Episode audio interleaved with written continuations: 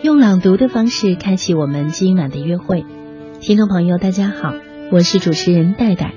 您现在正在收听到的是中央人民广播电台文艺之声 FM 一零六点六品味书香周日特别呈现，带你朗读。在每周日晚上二十一点到二十二点，我都会约上我的一位朋友，在这里作为一名纯粹的朗读者，带你打开一本书，走进一个不一样的世界。今晚的朗读者很特别，他跟我拥有同样一个姓，他也姓戴，而且他在荧幕上塑造过很多角色，他就是你熟悉的一位朋友，演员戴乐乐。我们共同带你朗读的这本书，来自东野圭吾的小说《解忧杂货店》。你的烦恼忧愁，这里都能解决，这里是施行善意和爱的杂货店。也是现代人心灵的栖息地。我是演员戴乐乐，周日晚二十一点，作为朗读者，我和主持人戴戴一起朗读《解忧杂货店》。品味书香周日特别呈现，戴戴和他的朋友演员戴乐乐带你朗读日本作家东野圭吾奇幻温情小说《解忧杂货店》。站在人生的岔路口，人究竟应该怎么做？周日晚上。带你朗读《解忧杂货店》，给你一些启示。只要写下烦恼，投进卷帘门的投信口，第二天就会在店里的牛奶箱里得到回信。假如你生活的街道上出现了这样的一家杂货店，你会信任未曾谋面的主人，向他倾诉你的烦恼、徘徊、迷茫，以此寻求答案吗？在日本作家东野圭吾的小说《解忧杂货店》里，就有这样一个温柔的地方。这是继《白夜行》后东野圭吾最受欢迎的作品。它不是推理小说，但是却更加扣人心弦。今晚和你喜欢的演员戴乐乐一起走进这家温暖人心的杂货店，用声音和文字解开你心中的困惑。大家好，我是今晚的朗读者演员戴乐乐。敦野翻开周刊杂志的目录，迅速的浏览，视线立刻停留在一个地方，那是一篇名为《深受好评，消烦解忧的杂货店》，就是这一篇，只不过不是浪矢，而是烦恼。他翻到那一页，报道的内容如下。有一家可以解决任何烦恼的杂货店深受好评，那家店就是浪矢杂货店。只要在晚上把写了烦恼的信丢进铁卷门上的邮件投递口，隔天就可以在店后方的牛奶箱里拿到回信。杂货店的老板浪矢雄志先生（括弧七十二岁）笑着说：“一开始是我和附近的小孩子拌嘴。”因为他们故意把浪矢念成烦恼，因为广告牌上写着接受顾客订货，译者请内洽，他们就说：“爷爷，那既然这样，我们可以找你解决烦恼吗？”我回答说：“好啊，任何烦恼都没有问题。”没想到他们真的来找我商量，因为原本只是开玩笑。所以起初找我商量的都是一些乱七八糟的事儿，像是不想读书，要怎么让成绩单上都是五分儿。但我无论遇到什么问题，都很认真的回答。久而久之，开始有了一些严肃的内容，像是爸爸妈妈整天吵架，他觉得很痛苦。后来我请他们把要问的事儿写在信上，丢进。铁卷门上的邮件投递口，我会把回信放在后门的牛奶箱里。这么一来，即使对方不具名，我也可以回答。从某一段时间之后，大人也开始找我咨询。虽然我觉得我这种平凡的老头子帮不上什么大忙，但还是努力的思考，努力的回答他们问题。当问及哪方面烦恼最多时，浪矢先生回答说：“大多数都是恋爱的烦恼。”不瞒你说，这是我最不擅长回答的问题。浪士先生说，这似乎成为了他的烦恼。报道旁有一张小照片，照片上出现的正是这家店，一个矮小的老人站在店门前。幸平、敦也、祥太三个刚刚偷完车寻找藏身之处的青年，躲入了街角一间倒闭的杂货店。惊魂未定之时，一封封来自过去的信，突然通过卷帘门上的瓦楞纸箱，涌入了如今无人问津的解忧杂货店。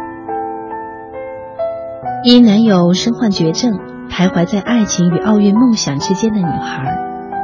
为了音乐梦想离家漂泊，却在现实中寸步难行的鱼店老板的儿子，面临家庭巨变，挣扎在亲情与未来的迷茫中的初中生，站在人生岔路口的他们，渴望杂货店替他们解决困惑和迷茫。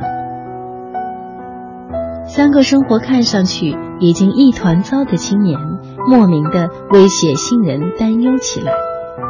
并像浪士先生一样回复起了来信。未曾谋面的人们就这样被信箱串联在一起，由此建立起被需要和信任的羁绊。在信来信往的过程中，提问者和回复者心中的空洞都逐渐得到了填补。克朗探头一看，发现里面有一个牛皮纸信封。克朗伸手把信封拿了出来，答复信似乎重复使用了克朗原来使用的信封，在收件人栏中用黑色原子笔写着“致鲜鱼店的艺术家”几个字。他发自内心的感到惊讶，果然还有人住在里面。克朗站在门后竖起耳朵，但是完全听不到任何动静。难道回信者住在其他地方，每天晚上回来确认是否收到了自训烦恼的信？这么一来就合情合理了。但是那个人为什么要这样做？克朗偏着头纳闷儿，转身离开了。这种事根本不重要，搞不好浪矢杂货店有浪矢杂货店的隐情。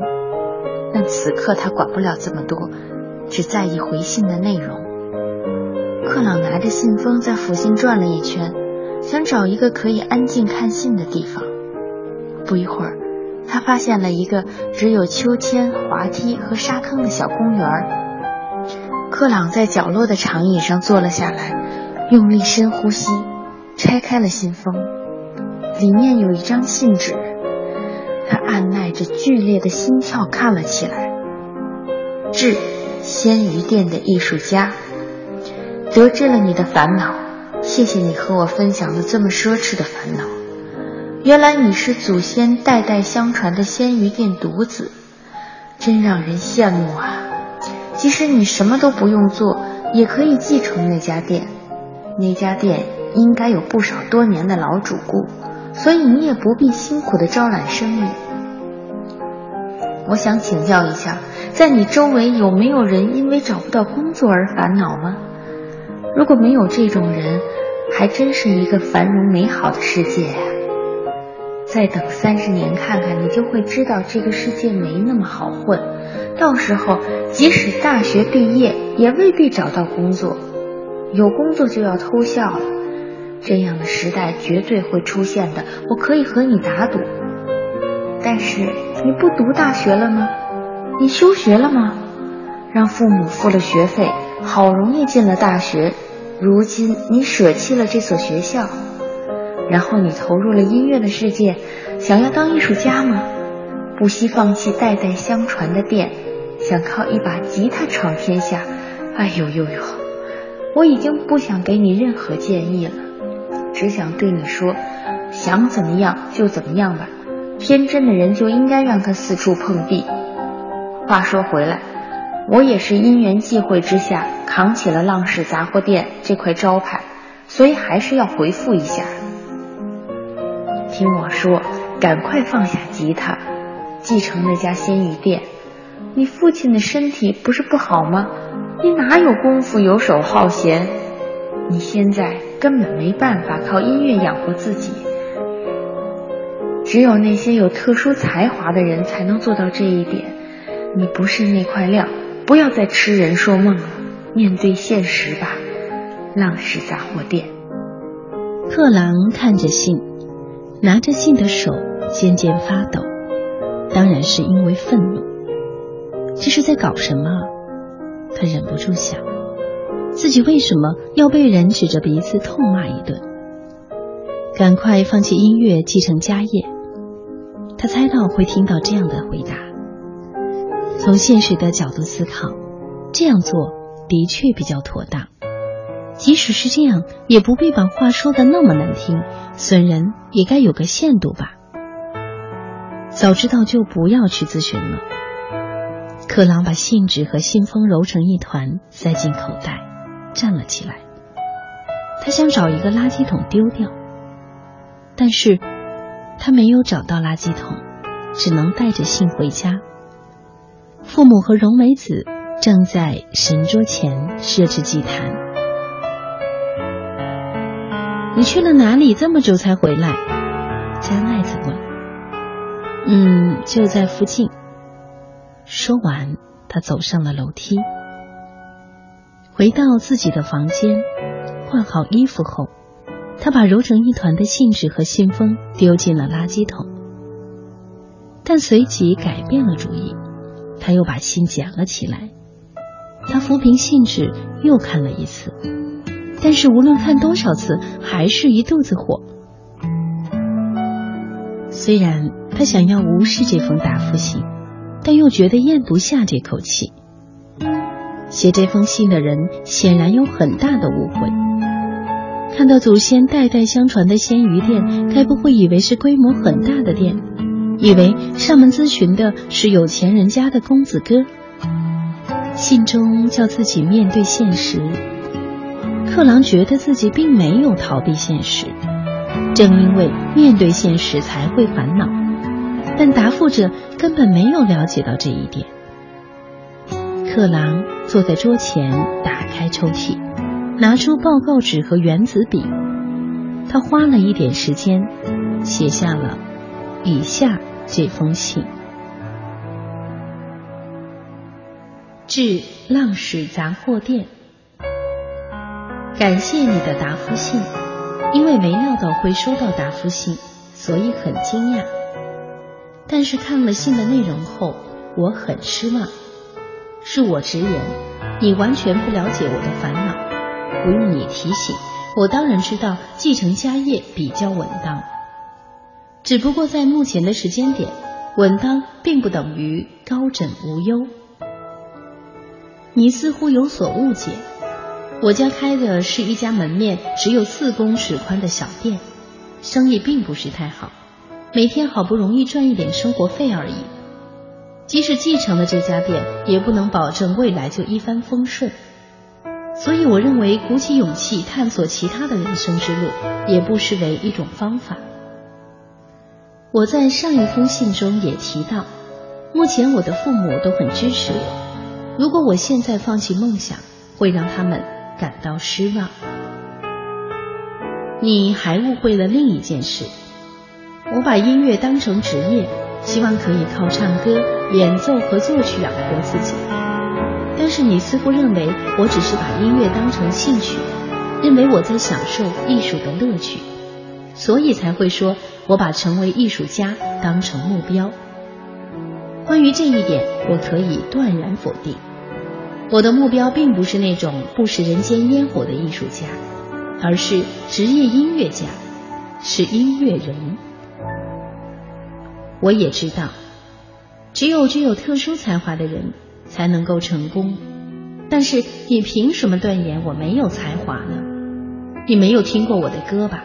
不要用成见妄下结论。任何事不是都要在挑战后才能知道结果吗？期待你的回信。鲜鱼店的音乐人。毛毛雨一直下不停。着雨，想起你留下给我的一封信，你的影子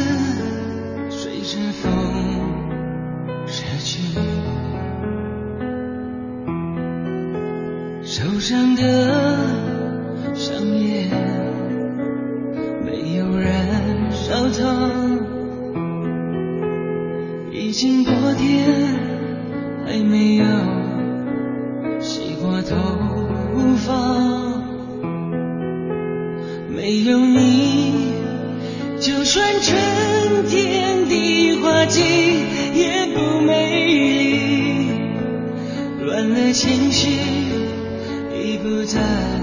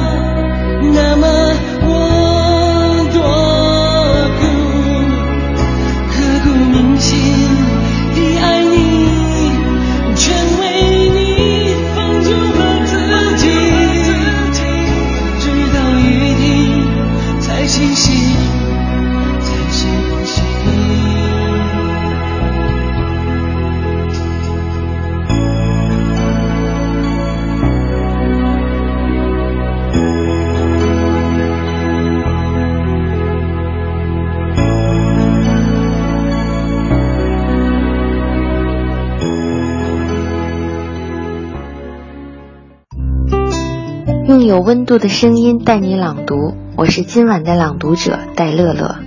今晚带你朗读的这本书是东野圭吾的《解忧杂货店》。热爱音乐，梦想成为职业音乐人的克朗，一个人在东京为了梦想打拼，却看不到被认可的希望。父母虽然支持自己，却年事渐高，逐渐无力打理家中的鱼店。并且因为儿子的不务正业被亲戚嘲笑。读这本书的时候，我常觉得自己就是书中的写信人。在人生的道路上，我也像他们一样，曾经站在岔路口上，为做出正确的选择而陷入两难。即便拥有了自己真心热爱的事物，渴望实现心中的梦想，但常常会因为害怕失败。为自己寻找各种各样的借口，为了陪伴爱人而放弃，为了父母的期待而放弃，为了等待更好的时机而放弃，为了摆脱束缚而放弃。似乎只要找到合适的客观原因，放弃就能变得理所应当，自己也不必背负辜负自己的重担。然而，这些终究只是自欺欺人的想法。真正让人后悔的，并不是放弃了某个选择，而是我们最终选择了回避，选择了不努力。书中克朗为了选择坚持梦想，还是继承鱼店而苦恼；也当幸平、敦也、祥太劝他继承鱼店，选择稳定生活时，他却感到了愤怒。也许这就像提供咨询多年的浪矢先生领悟的一样，通常写信咨询者。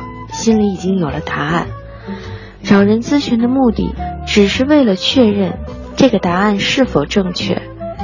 所以，有些咨询者看了我的回信后，会再写信给我，可能是我的回答和他原本想的不一样。幸平、敦也、祥太的回复，让原本想放弃梦想的克朗，意识到了音乐对自己的重要性。反而因此坚持了梦想，坚持了下来。虽然最终没有成为知名的音乐人，但他的音乐却以另外一种方式流传了下来，感动了无数人。浪矢先生曾经为了自己的回答会不会让谁感到不幸或者烦恼而担忧，但后来意识到，所谓建议或者答案。本身并没有那么大的决定权，当事人的努力才是决定答案是否正确的关键所在。比知道怎么做更重要的是，当发自内心渴望变成答案浮上我们心头的时候，我们是否已经做好了为之努力奋斗的准备？一项选择之所以正确。取决于我们心中的确信和不懈的努力。如果自己否认了自己的梦想，放弃了积极认真的生活，那不管发出多少疑问，得到什么样的回答都没用。当我们对一切产生质疑、困惑、迷茫的时候，只要确信自己是在积极努力的生活着，那即便留下了遗憾，也不会感到后悔。正如书中所写，所有生活的背后。我们都要感谢自己为之付出的努力和坚持，努力活着，努力摆脱困境，努力重新开始。不论有多难，只有痛楚过去之后，才能看到结果。亲爱的听众朋友，这里正在播出的是中央人民广播电台文艺之声 FM 一零六点六品味书香周日特别呈现，带你朗读。今晚的朗读者是演员戴乐乐。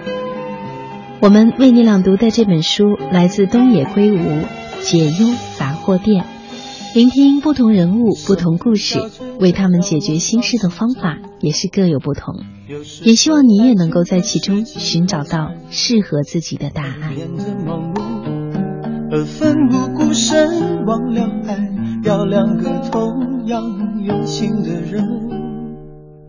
你醉了，脆弱的藏不住泪痕。我知道绝望比冬天还寒冷。你恨自己是个怕孤独的人，偏偏要爱上自由自私的灵魂。你带着他未经写过的情书，想证明当初爱的并不糊涂。他曾为了你的逃离颓废痛苦，也为了破镜重圆抱着你哭。哦，可惜爱不是几滴眼泪几封情书哦，这样的话或许有点残酷。等待着别人给幸福的人，往往过得都不怎么幸福。哦，可惜爱不是忍着眼泪留着情书，哦伤口清醒要比昏迷痛楚，紧闭的双眼又拖着错误，真爱来临时你要怎么留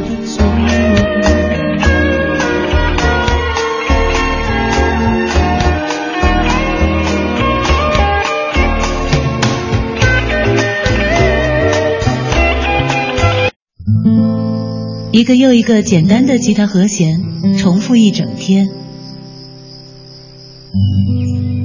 一个又一个简单的吉他和弦重复又一整天。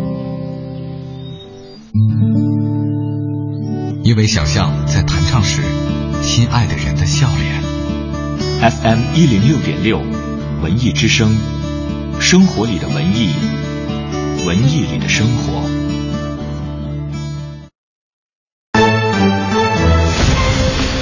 文艺之声，FM 一零六点六，交通路况。我们来关注一下出行提示。明天正月十五之后，各大交通场站周边道路的车流量会有明显的增加，其中北京西站、北京南站的压力相对会比较明显。早间七时到八时，午间十一时到十三时的接送站高峰时间，莲花池东西路、西三环莲花桥以及开阳路可能出现区域车多、通行缓慢的情况。文艺之声，FM 一零六点六，天气预报。来关注一下天气。北京今天夜间晴转多云，最低气温零下三摄氏度。明天白天晴，偏北风三到四级，最高气温九摄氏度。明天气温有所升高，但是早晚还是很寒冷，适合穿羽绒服等保暖性强的服装。未来两天，北京将持续阴天见多云的天气，可以洗车。人保直销车险邀您一同进入海洋的快乐生活。灯火璀璨的北京夜晚，还在路上行车的您要多注意安全。人保直销车险温馨提示您：路上行车多留心，切莫心急催前车。好友车内勿闲聊，避免嬉笑和打闹。雪天道路易打滑，慢踩油门，缓刹车。这些提示牢记心，人保伴您安全行。人保直销车险四零零一二三四五六七四零零一二三四五六七。海洋的快乐生活。今天早晨的时候呢，我站在路边啊，边喝豆浆边等车，突然发现呢，这个鞋带就开了，哎，我就顺手呢把这个豆浆放在车站的垃圾桶的顶上，我就蹲下系鞋带，系好鞋带呢，起身拿起豆浆，我继续喝。这时候就旁边啊飘来了异样的眼光，还有人说。哎妈呀，小伙子长得挺白净，穿的也挺干净，就是脑子不好使，可惜了。我想说，我没疯我。想要更多香料，敬请关注每晚五点海洋小爱为您带来的海洋现场秀。海洋的快乐生活由人保直销车险独家冠名播出。电话投保就选人保。四零零一二三四五六七。中央人民广播电台文艺之声，FM 一零六点六，生活里的文艺，文艺里的生活。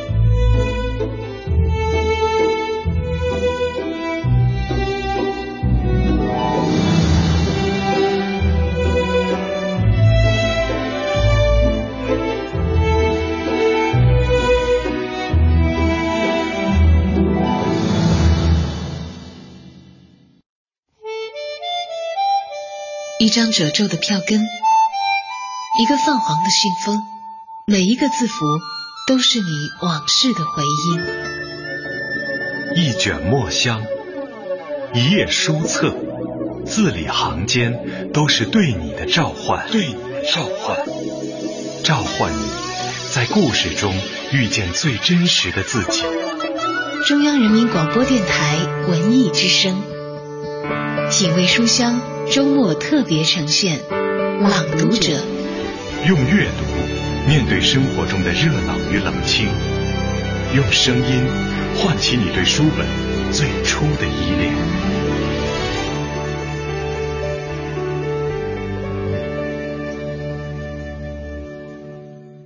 我朗读，你倾听，我们一起用有温度的声音陪你读书。我是朗读者戴乐乐。我朗读。你倾听，今晚朗读者演员戴乐乐和主持人戴戴一起朗读日本作家东野圭吾温情之作《解忧杂货店》，让这本不是推理小说却更扣人心弦的作品，帮你找回内心的流失。用有温度的声音带你朗读，这里是中央人民广播电台文艺之声 FM 一零六点六，品味书香周日特别呈现，带你朗读，我是戴戴。今晚的朗读者是我的好朋友戴乐乐，我们带你走进的这本书来自东野圭吾《解忧杂货店》。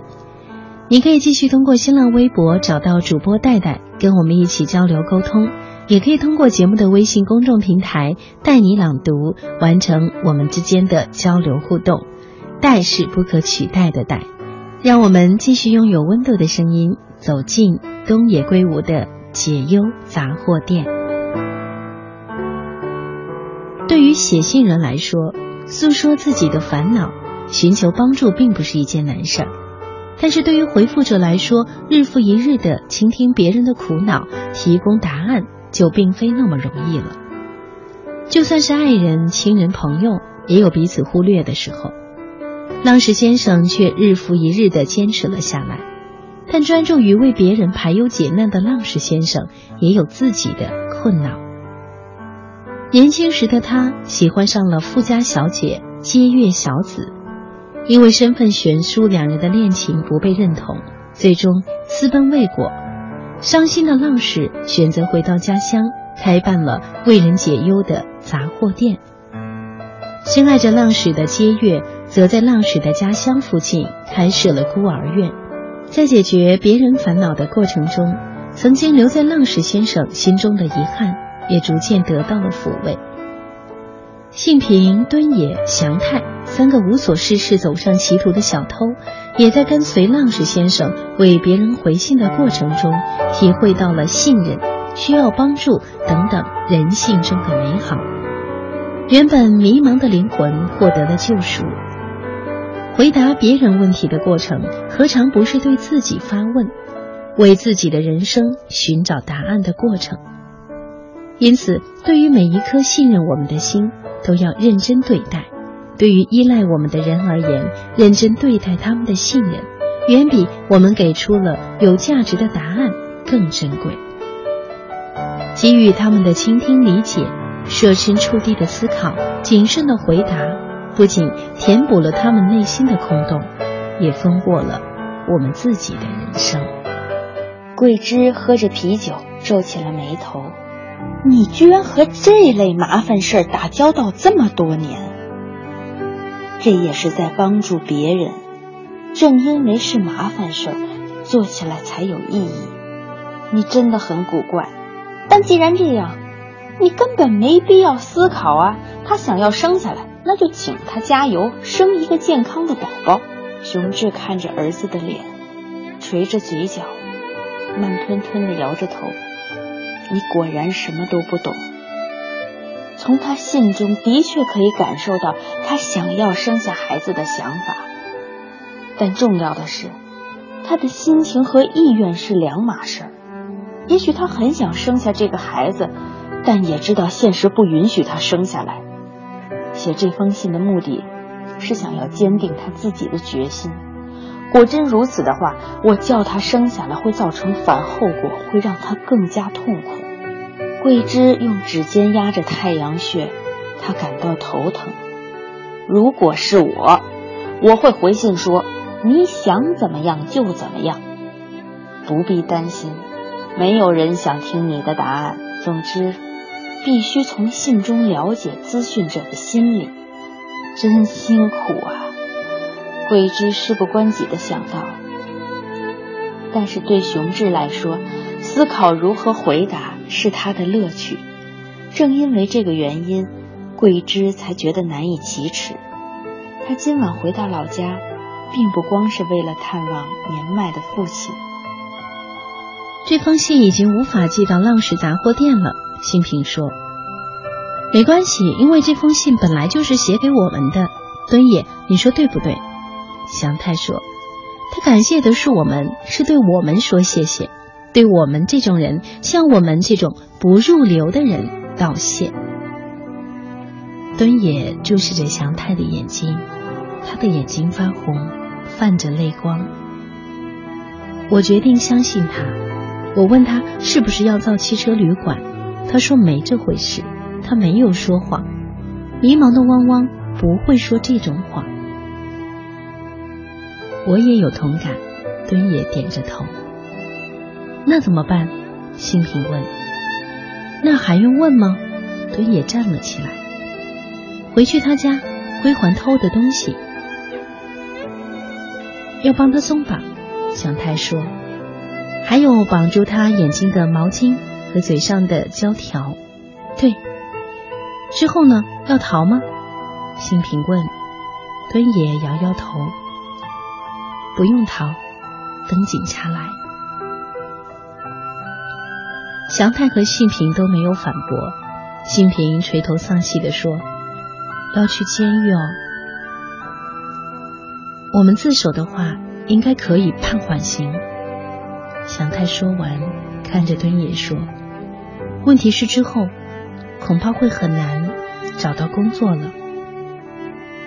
敦也摇了摇头，不知道。但我决定以后不再偷东西了，祥太和幸平默默点头。读这本书的时候，我常常想起艰难时刻里陪伴鼓励我的亲人还有朋友们。也许一个人变得再坚强，都无法独自生活下去。某种意义上，让我们变得更坚强，恐怕正是因为我们并非独自一人。我们的很多烦恼、担忧、迷茫、困惑，都被我们身边关心、支持我们的人聆听、吸收。我们给予他们信任的同时，也相当于给了他们一份甜蜜的负担。但是我们自己，是否能像他们一样，也认真的对待每一次信任的倾诉呢？我们或许因为自己工作忙，或许因为对方的问题太多了而不耐烦，或许怕自己的私人时间被占用等等原因，拒绝或者敷衍了很多朋友，也因此慢慢失去了很多原本对我们而言值得信赖的朋友。有时候。当我们渴望与人沟通、诉说心情的时候，发现手机里存了上百个电话，却没有一个适合拨出的电话。那或许不是因为我们能够诉说的人太少，而是因为曾被我们忽略其真心的人太多，以至于当我们也想袒露心声的时候，却无人倾听。我们虽然无法像浪矢先生那样温柔地对待每一颗陌生的真心，至少可以从认真回应身边人的信赖开始。人和人的羁绊，正是在相互支撑中才变得深刻起来。生命的奇妙性和宽广性，也正是这份羁绊创造的。就像书中所有通过解忧杂货店连接起命运的所有人一样，他们让爱。和宽容成了一种共享，一种传递。我们每个人的生命，正是在相互支撑中，才变得明朗深刻起来。如果这一秒钟你想起我的笑容，那是同一秒钟你浮现我脑海中。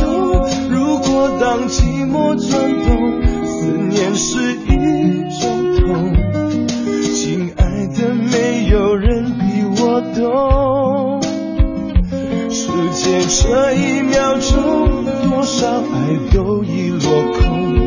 清醒这一秒钟，我们人心已互通。言语虽无法形容，却真实的可以触碰。我的世界只为你转动。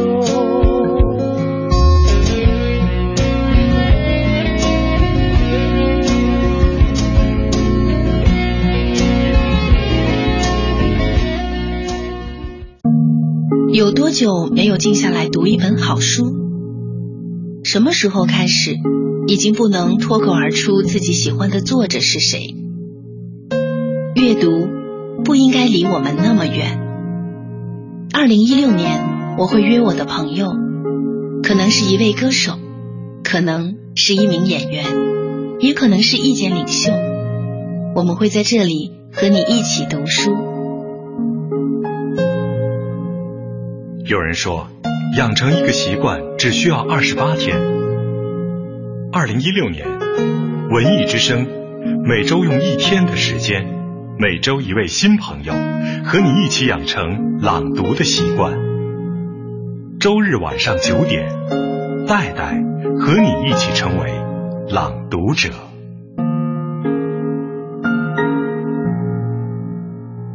大家好，我是演员戴乐乐。今晚我为你朗读的《解忧杂货店》，一份传递爱、一个认真努力的生活态度，以及一份宽容带来的救赎。这本书带给你的远不止这些。我朗读，你倾听。今晚朗读者演员戴乐乐和主持人戴戴一起朗读日本作家东野圭吾温情之作《解忧杂货店》，让这本不是推理小说。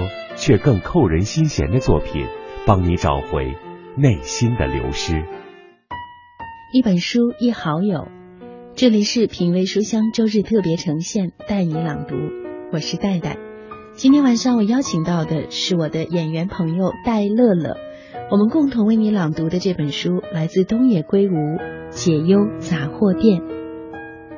有人说它是继《白夜行》之后东野圭吾很受欢迎的作品，因为这本书越过推理小说的范围，但是它却比推理小说更加的扣人心弦。东野圭吾这次选择的是生活中平凡的片段。在事业和爱情间艰难抉择的运动员，离家打拼却屡遭挫折的音乐人，想要挣钱报答亲人的女招待，他们真诚又忐忑地写下信件，想要为自己的未来找到新的可能。互不相识的人，因为一家可以咨询烦恼的杂货店而走到一起，虽未谋面，心与心却真诚相对。这正是东野圭吾想要展现的力量。现代人内心流失的东西，这家杂货店都能帮你找回。在偏僻的街道旁有一家杂货店，只要写下烦恼，投进卷帘门的投信口，第二天就会在店里的牛奶箱里得到回答。他们将困惑写成信，投进了杂货店。随即，奇妙的事情竟然会不断的发生。生命中的一次偶然交汇，将会演绎出怎样截然不同的人生呢？不论你挣扎犹豫，还是绝望痛苦，欢迎来信。《解忧杂货店》这本书充分展现了东野圭吾的创作才华。通过书信这种已经渐渐淡出人们生活的交谈方式，里面的人物依次登场。精巧的结构让温情、惊喜与感动悄然渗入读者心中，回味无穷。敦野的目光停在牛奶箱上，今天一整晚，这个箱子不知道开了多少次，又关了多少次。想到以后再也摸不到了，不禁有点难过。他最后一次打开信箱，发现里面有一封信。祥太和幸平已经迈开了步伐。喂，他叫住另外两个人，出示了那封信，里面有这个。信封上用钢笔写着“无名氏首”，字迹很漂亮。打开信封，从里面拿出了信纸，这是针对给我空白信纸的人的回答。如果不是当事人，请把信放回原处。敦也倒吸了一口气，他刚才把空白的信纸塞进了投递口，这是针对他的空白信写的回答。写信的应该是那个叫浪矢的老头本尊。信的内容如下：致无名氏，我这个老头子绞尽脑汁思考了你寄给我空白信纸的理由。我觉得一定是很重要的事，不能随便回答。我用外不中用的脑袋想了半天，认为这代表没有地图的意思。如果说来找我咨询烦恼的人是迷路的羔羊，通常他们手上都有地图，却没有看地图，或是不知道自己目前的位置。但我相信。你不属于任何一种情况，你的地图是一张白纸，所以即使想决定目的地，也不知道路在哪。地图是白纸，当然很伤脑筋，任何人都会不知所措。但是不妨换一个角度思考，正因为是白纸，所以可以画任何地图，一切都掌握在你自己手上。你很自由，充满了无限可能，这是很棒的事。我衷心祈祷你可以相信自己，无悔的燃烧自己的人生。这可能是我最后一次针对烦恼咨询进行回答。谢谢你在最后提供了我这么出色的难题。浪矢杂货店。敦也看完信，抬起头，和另外两个人互看着，两个人都眼睛发亮。敦也知道自己的双眼也在发亮。你的烦恼、忧愁，这里都能解决。这里是施行善意和爱的杂货店，也是现代人心灵的栖息地。我是演员戴乐乐。周日晚二十一点，作为朗读者，我和主持人戴戴一起朗读《解忧杂货店》。品味书香周日特别呈现，戴戴和他的朋友演员戴乐乐带你朗读日本作家东野圭吾奇幻温情小说《解忧杂货店》。站在人生的岔路口。人究竟应该怎么做？周日晚上带你朗读《解忧杂货店》，给你一些启示。东野圭吾自己说：“如今回顾写作过程，我发现自己始终在思考一个问题：站在人生的岔路口，人究竟应该怎么做？”我希望读者能够在眼倦时喃喃自语：“我从未读过这样的小说。”我想，对于东野圭吾来说，这是一本温柔的小书。可能也只有东野圭吾能够把看似这么多温柔美好的小故事，巧妙精致的连接起来。读到最后一分钟，你才会恍然，原来前后都是有必然联系的。人生如此奇妙，不好好过，又对得起谁？如果说给《解忧杂货店》这本书一个定性的话，它是。东野圭吾写作的长篇悬疑小说，但是我们更喜欢称它为奇幻温情小说。在二零一一年于小说《野性时代》连载，在二零一二年三月由角川书店发行单行本。这是继《白夜行》之后东野圭吾最受欢迎作品。此书获得了第七届中央公论文艺奖、苹果日报翻译小说销售排行榜连续两季第二名。同名华语电影《解忧杂货店》预计在一六年开始拍摄，并且在二零一七年上映。用有温度的声音触摸文字，这里是中央人民广播电台文艺之声 FM 一零六点六，品味书香周日特别呈现，带你朗读。我是戴戴。在东野圭吾的《解忧杂货店》中，他用一个能够穿越时空的信箱，串联起不同人物的不同故事。为他们解决心事，寻找人生的答案，设置一个又一个谜团，并最终在彼此的支撑中获得释然。然而，我们的生活当中并没有解忧杂货店。站在人生的岔路口上，做选择的终究是我们自己。不知道如何行进的时候，手上有地图，就停下来看看地图，想想自己的起点，确定自己的位置。然后坚定的走下去。